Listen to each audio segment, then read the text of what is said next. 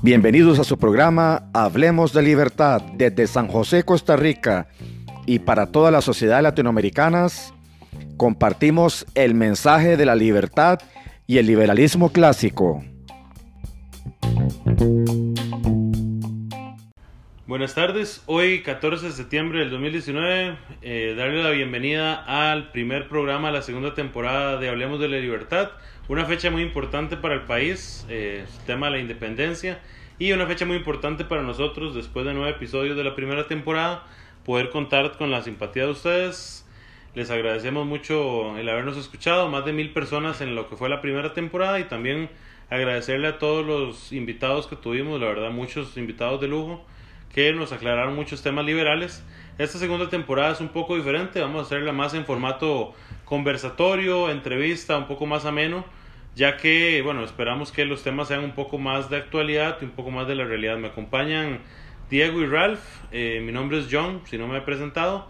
Eh, este tema de hoy es patriotismo y nacionalismo, tanto una, un esfuerzo nuestro para tratar de definir los conceptos, como también hablar un poco de qué es lo que se suele referir la gente cuando habla de alguien nacionalista o de un patriota, la carga positiva o negativa. Ralph, ¿qué opinas del tema? Bienvenido. Bueno, eh, buenas tardes, muy contento de estar de vuelta con ustedes. La postura mía con respecto a este tema es que simplemente un, un asunto de falacia, de, de, falso dilema, ¿verdad? Si, si una persona tiene una noción de, con respecto al, al tema, que en este caso sería el, el, el, patriotismo, entonces las personas van a buscar cómo favorecerse y tratar de satanizar o hasta la, hablar de de nazismo, ¿verdad? Por ejemplo, en el caso de el problema que han tenido Macron y Trump, Macron se define como un patriota y trata de, etiquetar a, Trump como si fuese un nacionalista, supongo que sí. Yo ese tema lo, lo, lo estuve leyendo a finales del año pasado. Diego, ¿vos qué opinás de ese tema de, bueno, porque sí es una pelea, entre comillas, pelea, ¿verdad? Muy actual inclusive más recientemente Bolsonaro con, con Macron, ¿verdad? Por, otros temas eh, de, lo de, la, de lo del Amazonas, pero más en el tema del patriotismo y nacionalismo. Bienvenido eh, a la segunda temporada de de Libertad. ¿Cuál es tu opinión al respecto? Bueno, muchas gracias John por invitarme. Es mi primera participación aquí en Hablemos de Libertad. La verdad, este, muy complacido, muy contento eh, externar mi opinión al respecto. Este, sí, es un tema que se las trae, es polémico. Eh, sobre todo en círculos liberales, pero también en círculos de otras ideologías, como el socialismo, ¿verdad? Eh, el, nacionalismo se ha satanizado, eh, se ha vuelto una etiqueta ad hominem que, que tanto socialistas como algunos liberales, sobre todo liberales, le lanzan a otra persona cuando quiere dar a entender que él se siente orgulloso o feliz de pertenecer a una nación o a un grupo étnico, a un grupo cultural. Este, bueno, el, el, tema es muy controversial definitivamente y hemos visto cómo, como usted estaba bien diciendo, a Bolsonaro y a Trump le, los etiquetan de nacionalistas o como dijo Ralph, ¿verdad? Que, que Macron dice que él es patriota, que no es nacionalista, pero yo creo que mucho se debe a, un malentendimiento histórico de lo que es el nacionalismo, no sé qué, qué opinas vos. Sí, y lo que me más gracia es lo que planteas al principio sobre que esa palabra es un ataque de socialistas y a veces Liber Progress. Yo siempre lo digo muy, muy justamente, le tengo a veces más respeto a un socialista, ¿verdad? Que sepa el socialismo que a los Liber Progress. Eh, me parecen como, como un transformer ideológico ahí. Pero en el tema del, del socialismo, yo lo he escuchado mucho y no sé si ustedes lo han visto en redes cuando un socialista dice, pero es que cómo pueden estar a favor de la libertad si están en contra de la libertad de tránsito de las personas. Claro, sí, sí. Ustedes nada más son mercantilistas porque están a favor del tránsito de mercancías.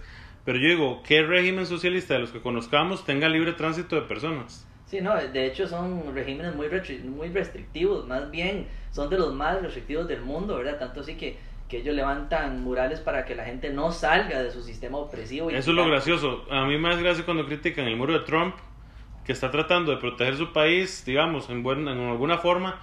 Puede ser efectivo o no, ya eso es otro tema, pero lo está tratando de hacer y de un pilar de digamos, hasta los liberales entienden que las pocas funciones del Estado es la protección interna, la seguridad ciudadana. Claro, y, veamos el propósito de, del muro de Trump. No es para que la gente no salga, aunque bien estamos de acuerdo que se puede utilizar para que la gente no salga. Pero el propósito es más que todo que la gente que vaya a ingresar no lo haga en forma masiva, en forma ilegal, porque Estados Unidos es un país de leyes, ¿verdad? Ellos tienen sus leyes migratorias.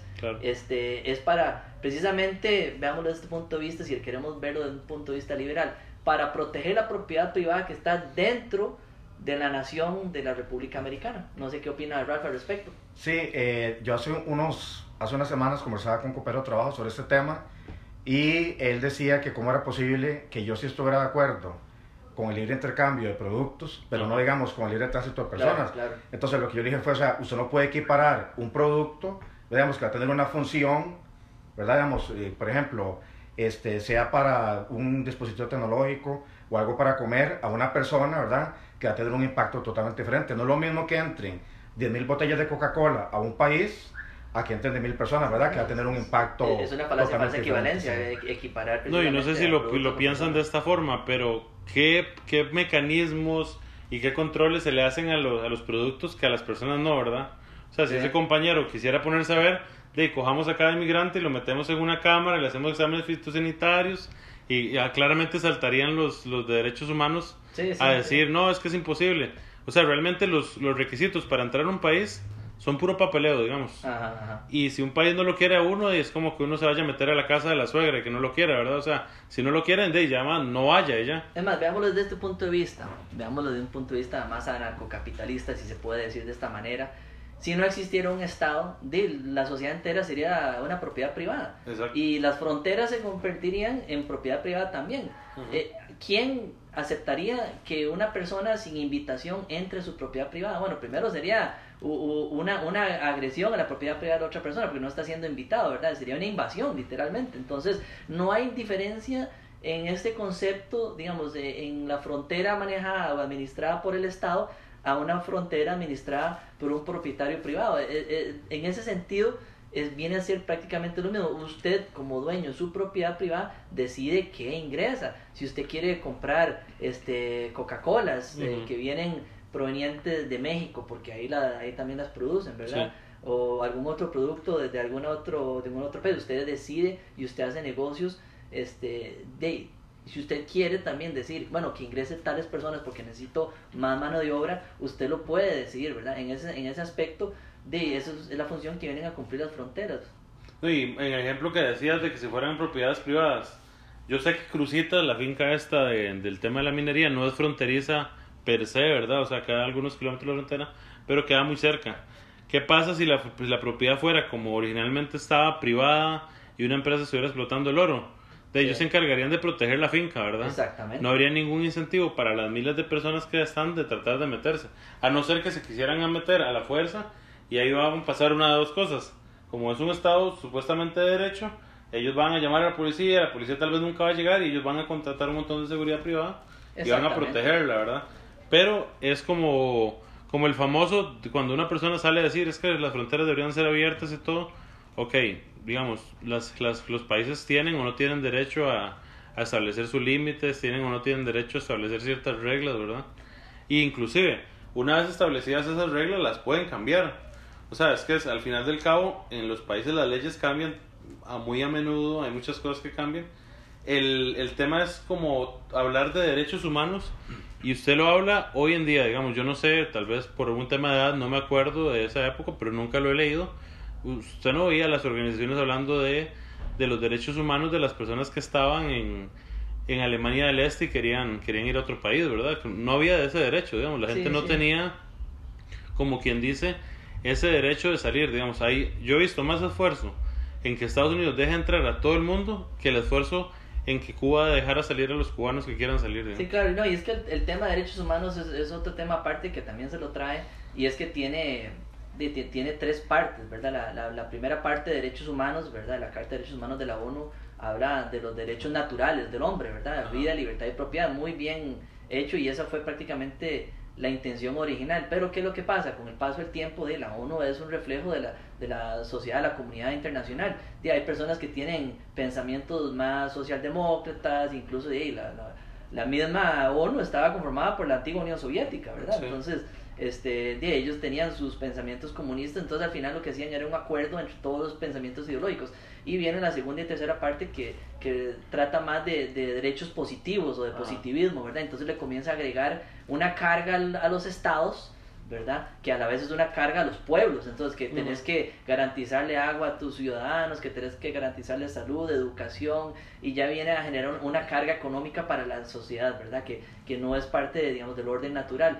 Y lo último, la tercera parte, que ya viene a infringir todavía más sobre los derechos naturales, que es que tenés que aceptar personas indocumentadas, que tenés que aceptar a un montón de otras eh, personas que... Hasta el término ahí, curioso, porque el término siempre fue ilegales. Sí, exactamente. Y de un pronto a otro, personas indocumentadas, personas sin papeles, porque nadie es ilegal, digamos.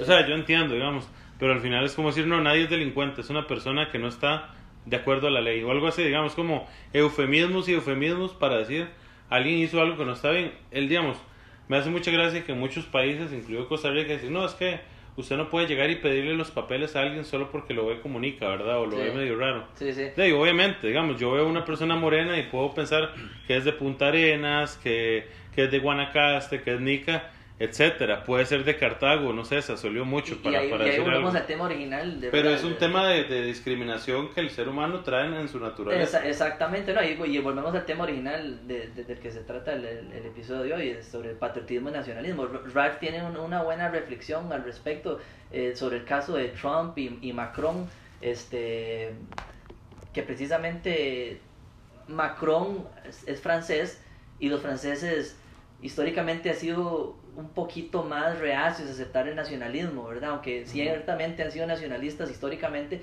pero en años recientes e, ellos han rechazado esa palabra, ¿verdad? Y han, y han aceptado más la palabra patriotismo. Los estadounidenses también, ¿verdad? Pero eso vino a cambiar con Trump. Trump, de hecho, hace un año dijo que él, él era nacionalista, que era una palabra tabú y, y, él lo aceptaba. Pero el nacionalismo del que habla Trump es, es un, un nacionalismo conservador y hasta cierto punto libertario, pero Ralph, ¿vos, ¿vos, qué opinas al respecto? Sí, con respecto a ese tema, yo sí creo que este, esta dicotomía de hablar sobre patriotismo y nacionalismo es simplemente una estrategia del progresismo, ¿verdad? Que está eh, tratando de prácticamente imponerle a otra persona sus creencias o si no le pone una, una etiqueta negativa, ¿verdad? Sí, una dominen. Sí, una dominen. Eh, eso es algo, de, digamos, eh, muy, de, muy común en ellos por ejemplo, que si uno no, este, no acepta el matrimonio homosexual es porque es homofóbico. o sea, siempre, siempre van a inventar una, una fobia u otra, ¿verdad? Para tratar de,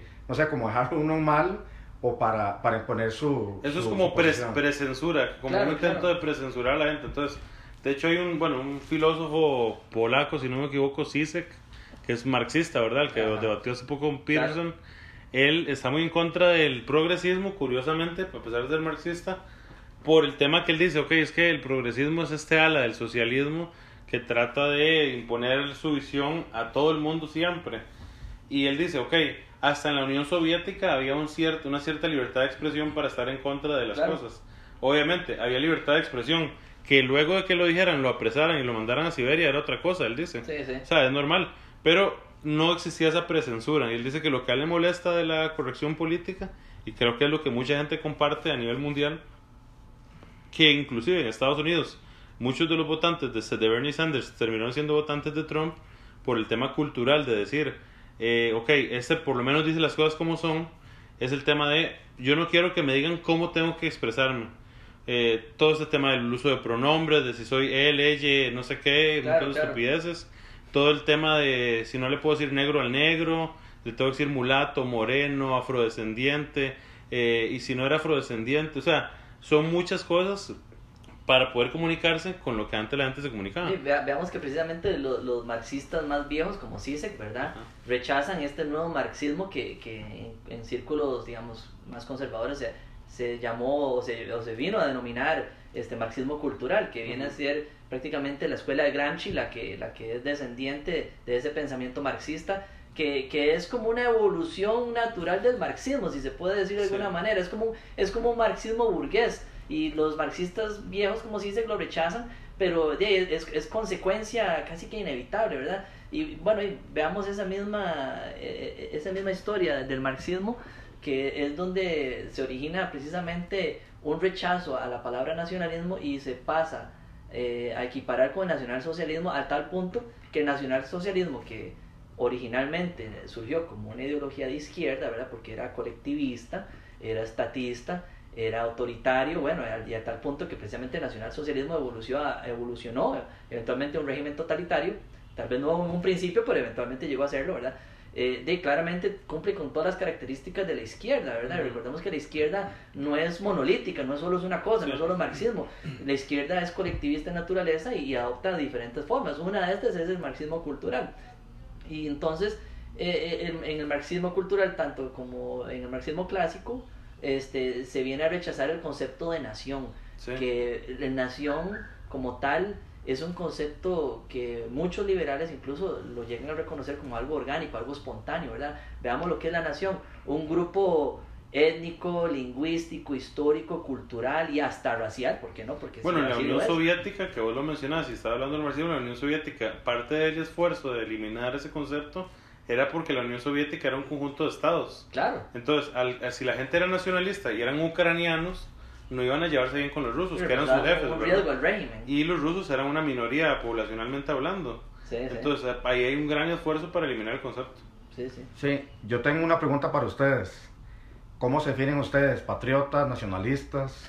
¿Cuál es su, ah, postura sobre Yo siempre he dicho vacilando que yo soy primero liguista que costarricense. pero ya en serio, yo creo que ninguna de las dos, no sé, es, es un poco curioso. Yo siento que los, digamos, yo soy del tipo de persona que si, si se desata una guerra civil, buscaría ver cómo hago para que los míos salgan del país y yo salir del país. Digamos, yo no voy a, pelear con otro ciudadano del país por, por el terruño, digamos, ¿no? Sí, claro. Pero sí creo en el derecho de los ciudadanos a no aceptar gente dentro de su país. Y ahí ahora les tiro una pregunta sobre los indígenas, ¿verdad? mi, mi, opinión al respecto, porque eh, yo es que me pica la lengua por decir. bueno, ahí, yo, yo, yo sí soy nacionalista, pero yo parto de la definición de nacionalista, que nacionalista es aquel que precisamente se identifica con su nación, ¿verdad? Entonces, hasta ahí, punto. Eh, eh, hasta ese punto soy nacionalista.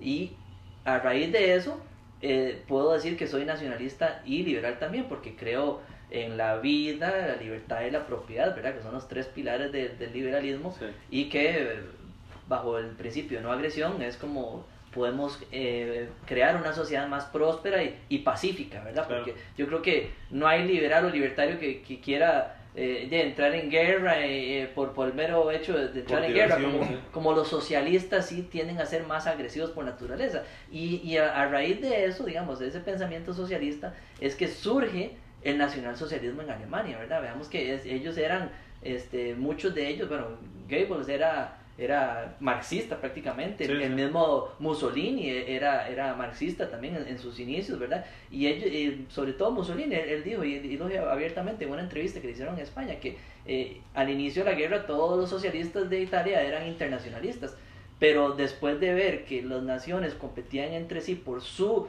propia marca de, de socialismo, es que esos socialistas se convirtieron en socialistas nacionalistas, ¿verdad? y yo siento que, que, eso es lo que el marxismo iba a hacer siempre, digamos. Vean que los únicos socialistas o marxistas internacionalistas son los trotskistas. O sea, o sea, los que hoy originalmente son internacionalistas son los trotskistas y por eso ellos no, usted no los ve defendiendo a Chávez o cosas así, porque ese no es su concepto de marxismo. Claro, ellos querían una revolución internacional interminable. Pero por eso mismo mandaron a Trotsky fuera del país y lo trataron de matar porque... Sí, veamos la política de Stalin, socialismo en un país. ¿Qué es eso? En otras palabras, de nacionalsocialismo. El fascismo es el socialismo en práctica. El comunismo es la teoría del socialismo, nada más. Es, el, fascismo tiene, tiene todas las características de, de, del socialismo. El, el, el, fascismo es socialismo en práctica. Sí, lo que les quería comentar de los indígenas, porque a mí siempre me gusta tocar esos temas un poco más como molestos para la izquierda, es la izquierda, y esto inclusive lo dice el mismo CISEC, trata de eh, poner en un altar a los grupos eh, excluidos, entre comillas, ¿verdad? El pobre, el, pobre es como un sujeto de estudio ahí particular, diferente. El indígena tiene esas costumbres naturales, ambientalistas, cosa que ya sabemos que la ciencia ha demostrado que es falaz, digamos. Sea, ellos contaminan igual o más en muchos casos. los pobres contaminan más que la gente que tiene plata y, y eso Son está comprobado, son características de la naturaleza humana. Pero, por ejemplo, el indígena como tal, el el tema del indígena como tal, ¿ustedes creen que los aztecas, no sé, llegaron los españoles y los recibieron ahí como, hey, bienvenidos? O, o que los aztecas no mataban a los, a los otros pueblos indígenas.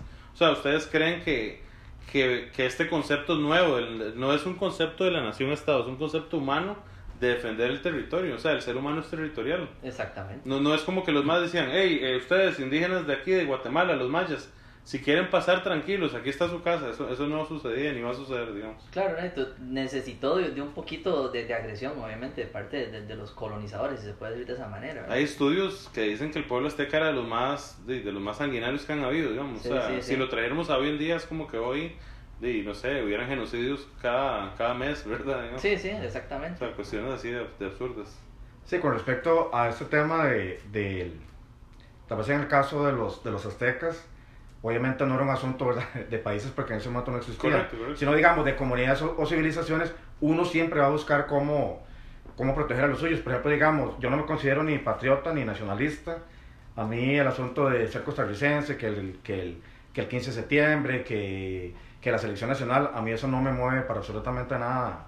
O sea, no, no me genera ningún sentimiento, pero obviamente uno busca que las personas más cercanas a uno, Ujú. ¿verdad? Eh, eh, digamos, el- uno mismo, su familia y las personas cercanas puedan estar bien, ¿verdad? Digamos, del, del- de ataques que otros puedan hacer, independientemente si son extranjeros o son, o son ¿cómo se llama? Ciudadanos Sí, costarricenses. claro, es como la familia extendida, viene a ser como la familia extendida, en, en otras palabras. Es el Sí, grupo de no sé si a ustedes les ha pasado, eh, bueno, tal vez porque Diego sí se manifiesta más como nacionalista. Yo el nacionalismo solo me, se me- da a veces cuando no estoy en Costa Rica. Como cuando alguien menciona Costa Rica fuera del país. Eh, pero es un tema más como emocional de que la gente, y es porque Costa Rica tiene un buen nombre fuera, la gente habla bien de Costa Rica fuera del país, ¿verdad? Claro. Entonces uno suele oír y dice, ah, que, que tuanis, mira, están hablando bien de donde uno viene, pero uno sabe que, digamos, si uno es muy liberal en ese sentido, uno sabe que no es como que uno está aportando nada a eso, ¿verdad? Sí, O sea, uno, uno está aportando para que el país no se vaya al carajo, no robando, o no sé, tratando de no pagar impuestos, que para mí es algo bueno, ¿verdad? Ese tipo de cosas, pero al punto que voy es que di, el concepto que cada uno tenga de qué es la patria cambia entre persona y persona casi. Y, y el objetivo del patriotismo de cada quien, porque incluso, bueno, y eso viene a ser lo mismo en el caso del nacionalismo. Y vemos que muchas personas este, se consideran patriotas por los ideales que comparten con, con la nación, ¿verdad? Ajá. Porque el término patriotismo surge de nación, ¿verdad? Aun cuando hay muchas personas que dicen, no, no soy nacionalista, soy patriota. Pero bueno, hey, no hay patriotismo si, si no hay una nación previa, ¿verdad? Del-. Del cual surge ese sentimiento. Pero es la, la, la creencia que tus ideales... Aunque ahí sí hay una pequeña duda que buenos. surge con los grupos culturales como religiosos o históricos, la gente que dice, mira, es que los judíos son judíos donde sean que estén, digamos.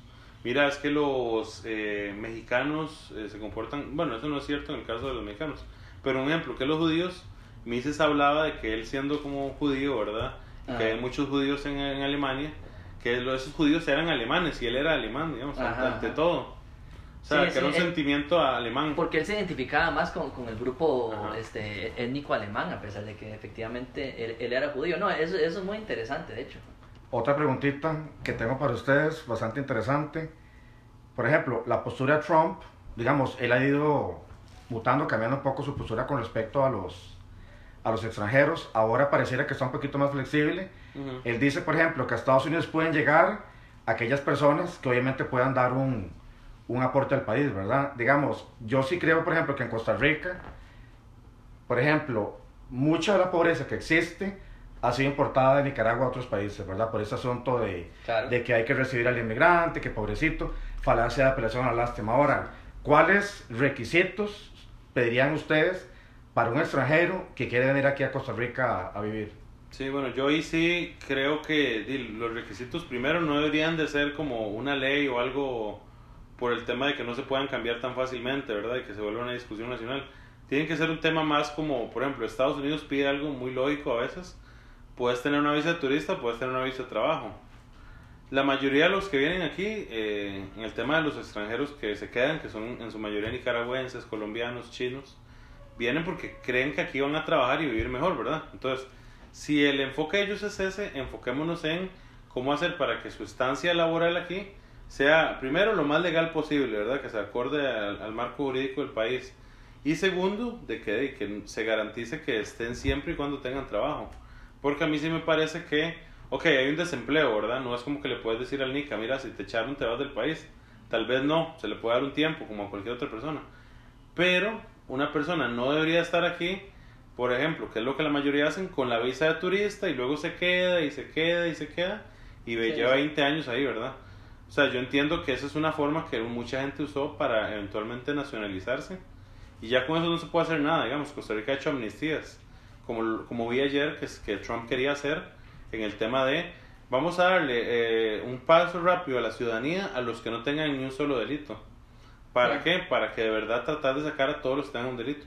Yo en eso sí, sí soy como, pienso más que los controles deberían de ser posteriores, pero que de verdad se ejerzan. O sea, a mí no me parece que alguien se ponga como que es una violación a los derechos humanos si yo voy con una patrulla al Parque de la Merced y empiezo a pedir papeles ahí. ¿Por qué? Porque es mi país, o sea, entre comillas, ¿verdad? Y ojo que yo no soy nacionalista en ese sentido. Es el país que, que donde hay unas leyes se tienen que respetar y si el país decide hacer un, un raid, una, una cacería, entre comillas, ¿verdad? De papeles, puede para mí hacerlo. veámoslo desde ese punto de vista también, ¿verdad? Yo creo que hay, hay, que hay que reconocer dos hechos. Bueno, el primero que inevitablemente aquí hay un Estado, ¿verdad? Y, en Costa Rica, y hay un Estado en Estados Unidos también. Entonces, podemos analizarlo desde una utopía tal vez este, de una sociedad totalmente privada, de lo que vendría a ser una sociedad anarcocapitalista, y la sociedad actual.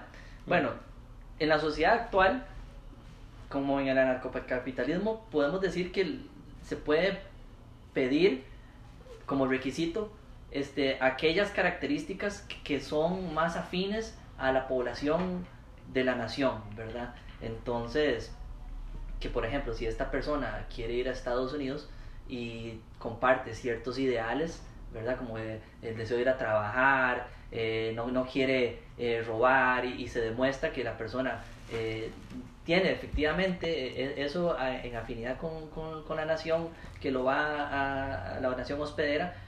Es, eso desde un punto de vista filosófico podría funcionar tanto en un, en un régimen este, estatista como en uno anarcocapitalista.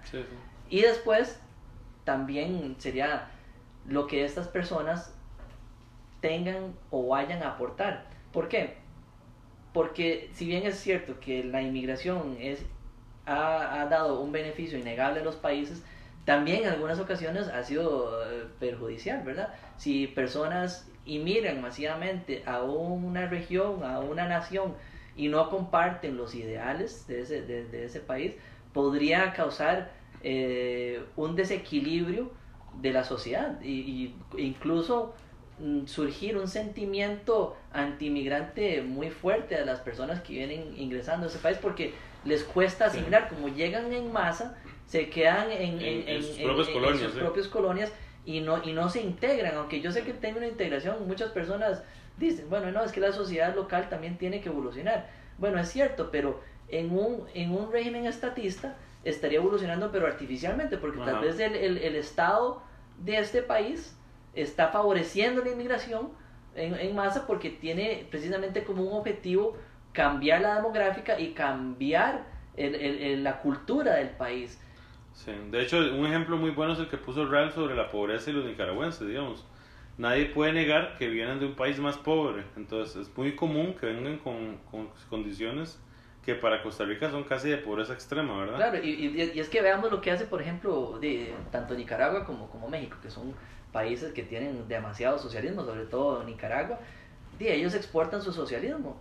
¿Por qué? Porque los que están en el poder no les interesa cambiar el sistema, ellos, ellos se benefician de un régimen socialista, ellos son sumamente adinerados y poderosos ahí, ¿para qué, para qué van a transformar su, su, su país en una sociedad liberal y perder el poder? No lo van a hacer, para ellos es más fácil que Costa Rica le solucione el problema este, mediante inmigración. Entonces nosotros le damos empleo a, muchos nicaragüenses que en Nicaragua no pueden conseguir trabajo por el precisamente producto de las políticas socialistas, igualmente en México. México exporta pobreza. Es, así es como ellos solucionan ese problema. ¿Por qué? Porque a los políticos no les interesa cambiarlo. Claro. Sí, el, en mayo pasado, Sergio Mena, el candidato del partido Nueva Generación, hizo una propuesta ¿verdad? Con respecto a este tema, eh, que obviamente los progresistas y la gente izquierda lo tomaron de forma negativa. Él decía que se debe hacer un cambio en la legislación de forma que para tener la nacionalidad costarricense,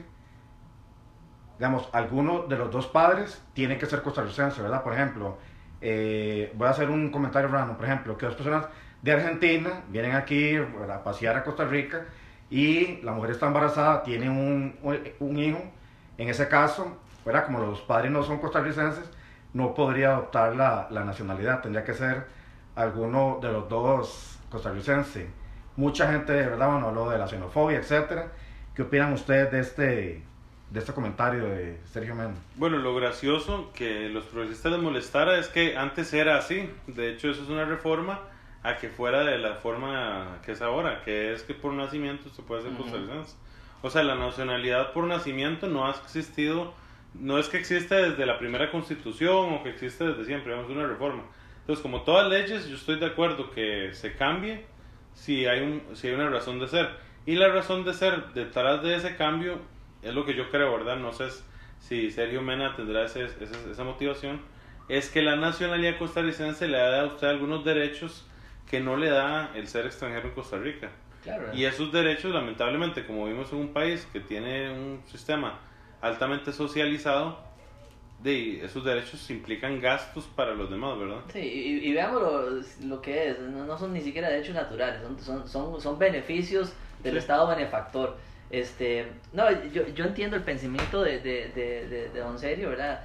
Este, si, si, si funcionaría o no y, y si habría un beneficio no para, para, para la nación costarricense, de, habría, que, habría que ver, ¿verdad? Pero lo que sí es un hecho es que, por ejemplo, los progres que, que critican esto y que, y que saltan a, cualquier intento de regular la migración o de controlarla, este, de, lo critican de xenofóbico, pero veamos un país como Alemania, que es el, el, el, país eh, eh, referente de los progresistas, de, ellos tienen esa misma ley. Holanda también. Holanda y muchos países europeos, ¿verdad? E, eso es prácticamente algo que surgió en, América, ¿verdad? En Norte, Centro y Suramérica, que precisamente los hijos de, de, los colonos que nacían aquí no eran españoles, ¿verdad? Eran costarricenses. Sí, sí, es un tema más un tema de la colonia y del poder entre los criollos y los mestizos. E, e, exactamente, después se, se, se, eliminó, después se volvió a, a, poner en, en, en, ley que, que el, el derecho de nacionalidad por nacimiento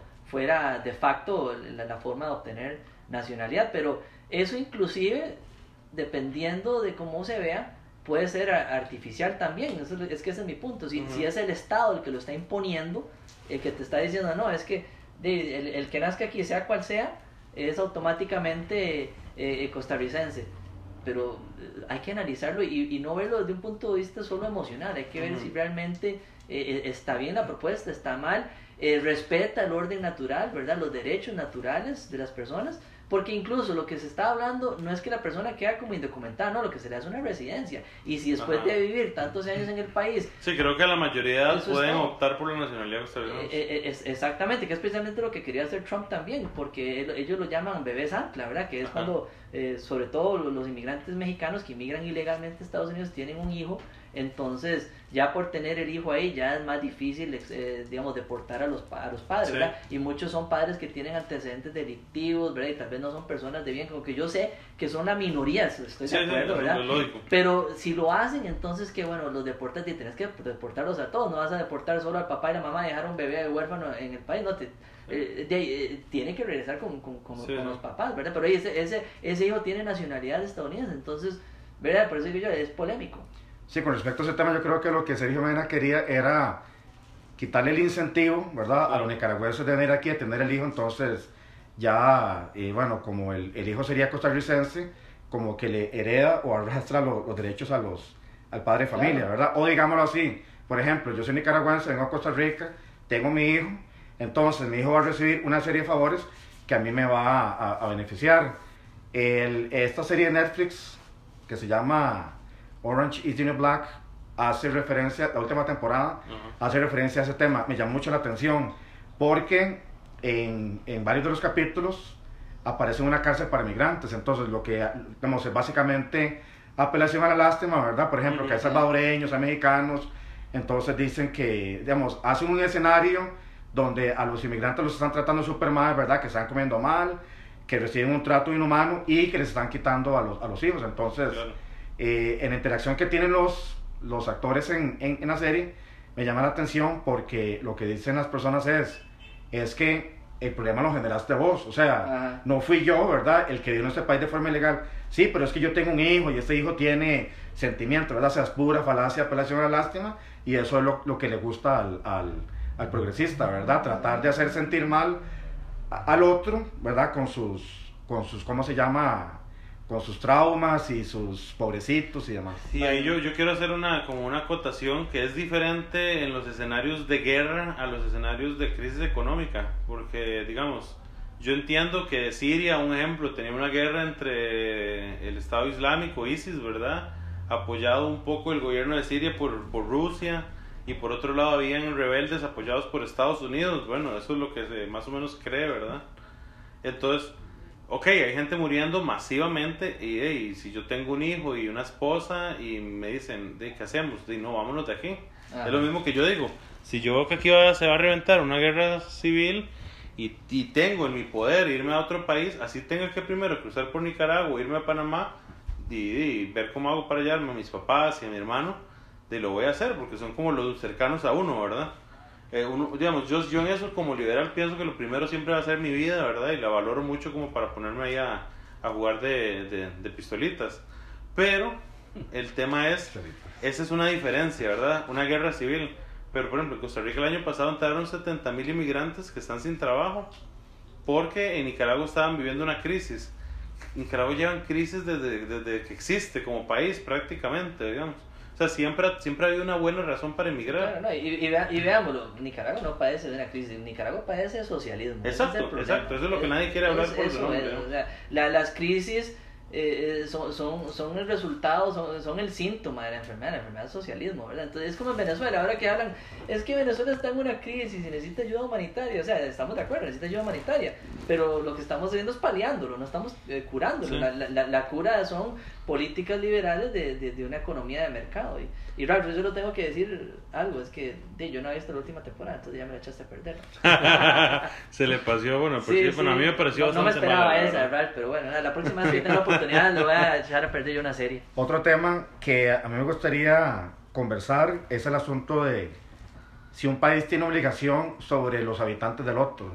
Ah, ok. ¿Verdad? Entonces, eh, digamos, para mí lo normal, lo natural es por ejemplo, si yo tuviera que, que ir a otro país, obviamente yo iría a trabajar, ¿verdad? digamos, no, no, no iría a hacer una carga más para, para un país, digamos, si, ni siquiera para mí es moral ser una carga, ¿verdad? para, para, bueno, en este caso ni siquiera es el Estado, ¿verdad? Sino, digamos, para los impuestos que pagan los demás ciudadanos, mucho menos ir, ir a otro país a... Hacer una carga a otro país. Sí, hacer una carga. Por ejemplo, cuando yo fui a Bogotá, este, o sea, digamos, uno es un ser humano, obviamente tiene sentimientos, por ejemplo, yo recuerdo que saliendo de un, de un supermercado, eh, uno ve, digamos, diferentes tipos de pobreza, ¿verdad? Eh, y de indigencia. Eran unos venezolanos, obviamente, digamos, no era un asunto de indigencia, por ejemplo, como por drogas o por, o por, alcoholismo, ¿verdad? Que uno ve la gente en X situación, sino, digamos, gente que, digamos, tuvo que ir de un país hacia otro y simplemente ir a, a, a pedir dinero en, en, las calles. Obviamente, digamos, uno y tampoco uno de, de piedra de palo, ¿verdad? Como muchos creen, pero tampoco, digamos, la gente tiene una obligación sobre uno. No sé qué, qué piensan ustedes sobre este tema. Es que las personas pueden voluntariamente ayudar, inclusive siempre han habido organizaciones eh, voluntarias, ¿verdad? Yo vivo aquí muy cerca de una que es una ONG. Y bueno, las ONGs, no todas, pero muchas reciben dinero, bastante dinero de, de fuera del país y, y, recogen fondos del Estado para ayudar a inmigrantes, ¿verdad? Y eso es algo que siempre ha sucedido hasta las iglesias, ¿verdad? Que lo hacen. Pero un tema es el auxilio, como mira, si te voy a ayudar a que no te mueras de hambre, pero tenés que conseguir trabajo, ¿verdad?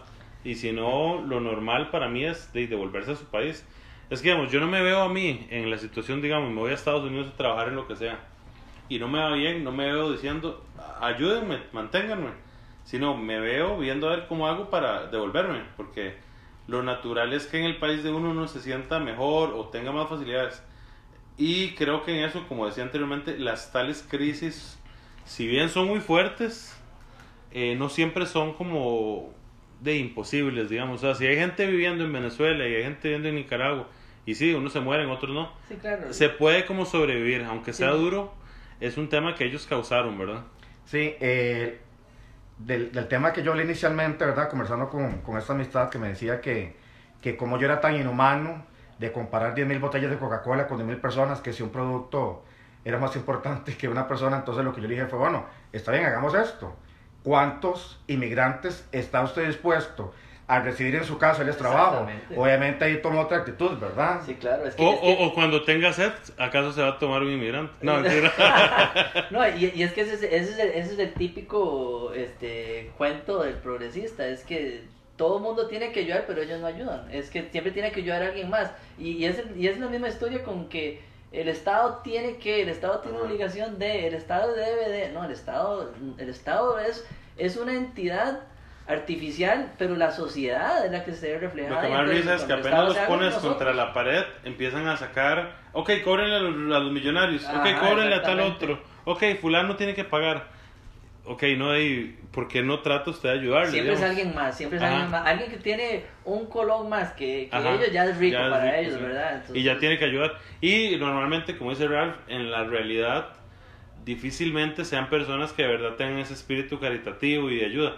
Porque la gente que tiene ese espíritu, uno Lo ve que es gente de acción, Exacto. gente que lo que le importa es ver cómo saca, digamos, un ejemplo que vino recientemente que estaba un amigo hablándome, el de este Chepe se baña, ¿verdad? Esos buses para lavar, bueno, no para lavar indigentes, para ayudarles a bañarse y todo lo demás.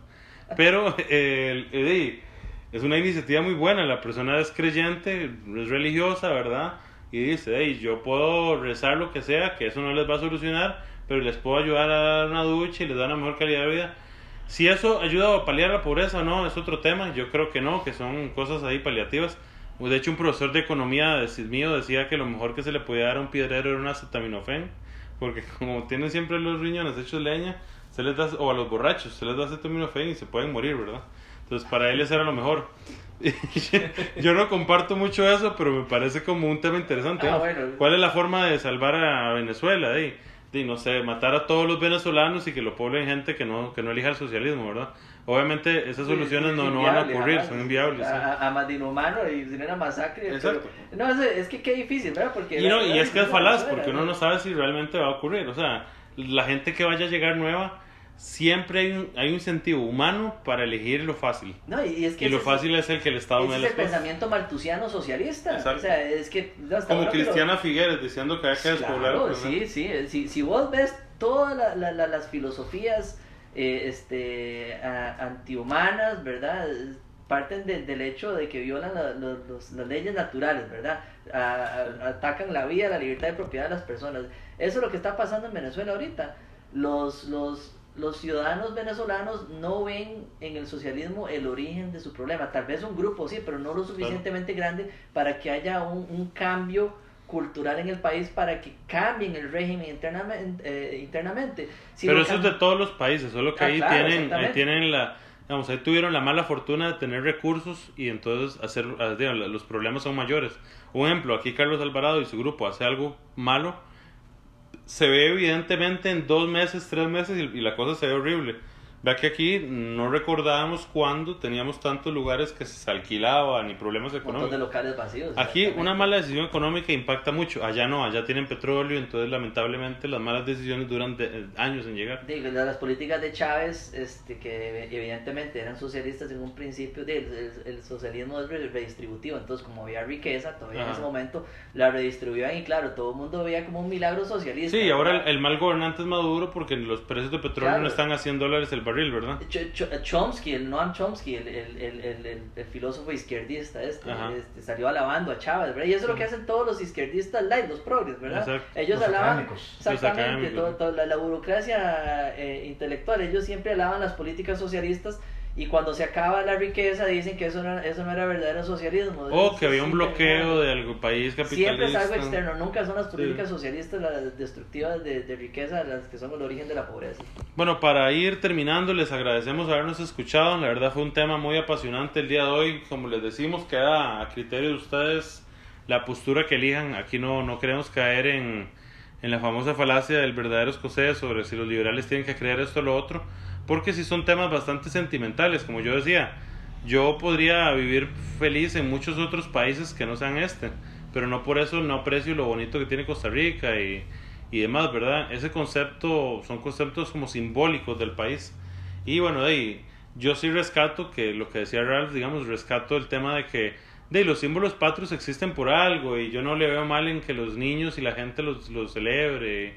Y creo que inclusive hasta rescata un poco el espíritu nacional, si es que eso existe de alguna forma, como un sentimiento de excepcionalidad costarricense que, que ha habido históricamente y que a mí me agrada. Yo prefiero vivir en un país así que en un país donde cuando uno diga yo soy de tal país, todo el mundo lo ve con cara de perro, ¿verdad? Como, como, como si uno fuera un terrorista o no sé, ¿verdad? Una paria social.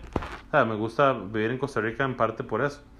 Pero les agradecemos. El siguiente episodio los vamos a estar comunicando por las redes sociales. Recuerden que nos pueden seguir en Facebook como Hablemos de Libertad. En Spotify también nos pueden buscar como Hablemos de Libertad. Y en otras plataformas donde nos pueden escuchar. Eh, compartan el contenido con sus amigos. Y si tienen algún tema de interés escríbanos a la página, nosotros con mucho gusto les los podemos invitar y debatir al respecto. Les vamos a estar comentando en los enlaces de la publicación los artículos de los que hablamos hoy. Eh, Ralph y Diego, un saludo despedida.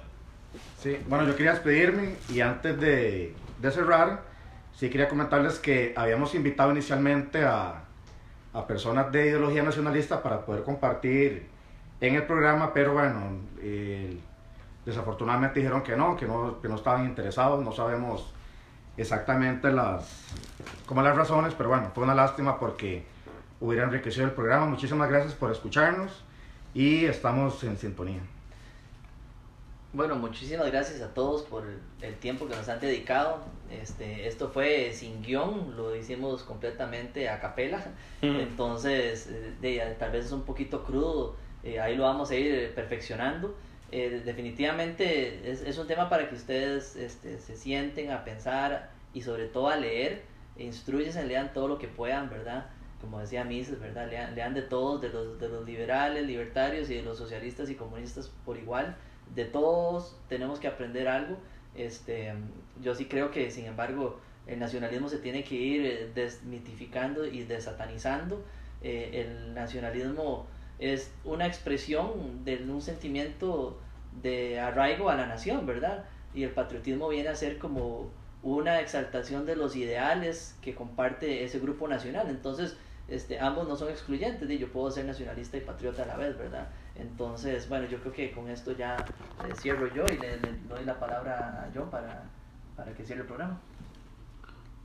Muchas gracias, comparto mucho lo que dice Diego, estos temas no solo tienen que ir desmitificándose, sino hay que ir perdiendo el tema de hablar, ¿verdad? De, decir cosas que a otros les incomoden, porque realmente esa censura previa no, no es buena, ¿verdad? Agradecerles escucharnos una vez más, hoy 14 de septiembre del 2019, en algunos minutos mucha gente estará celebrando con los faroles y demás, y bueno, que lo disfruten mucho, ¿verdad?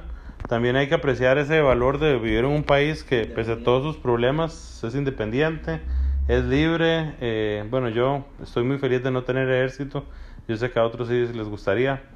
Pero sobre todo, eh, un país donde se puede hablar todavía en libertad en la medida de lo posible. Agradecerles. Buenas tardes.